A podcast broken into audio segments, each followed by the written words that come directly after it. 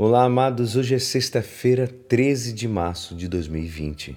E hoje a nossa igreja nos convida a meditar juntos o Evangelho de São Mateus, capítulo 21, versículos 33 a 43 e 45 a 46. Naquele tempo, dirigindo-se Jesus ao chefe dos sacerdotes e aos anciãos do povo, disse-lhes: Escutai esta outra parábola. Certo proprietário plantou uma vinha, pôs uma cerca em volta Fez nela um lagar para esmagar as uvas e construiu uma torre de guarda. Depois arrendou-a a vinhateiros e viajou para o estrangeiro. Quando chegou o tempo da colheita, o proprietário mandou seus empregados aos vinhateiros para receber seus frutos.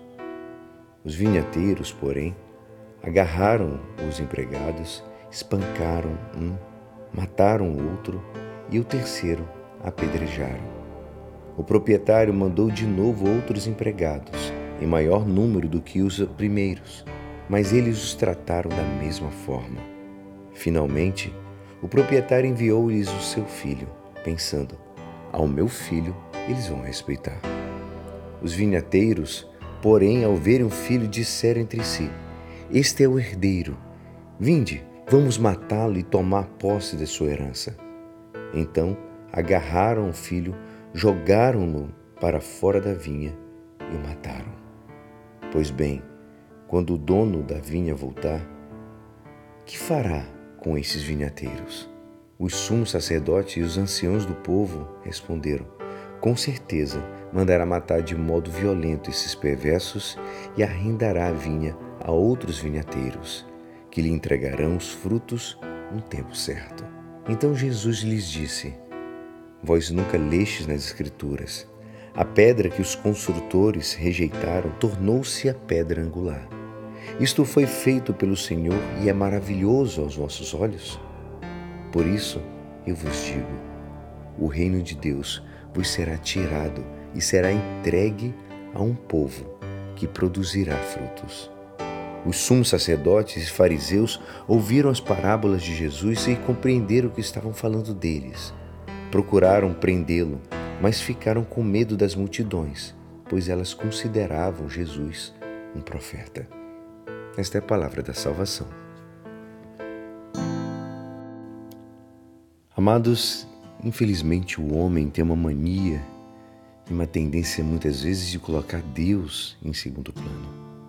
Apesar de sempre nós encontrarmos com Ele mas sempre tentamos colocar ele como segundo plano, porque temos medo da nossa maldade. Temos medo que conhecemos o nosso coração e sabemos que o julgamento será cruel conosco.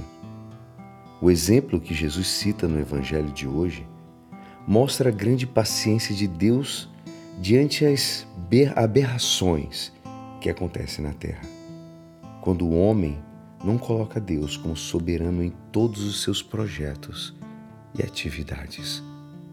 Assim também surgem os ídolos: sexo, dinheiro, TV, times de futebol, comida, carro e assim vai.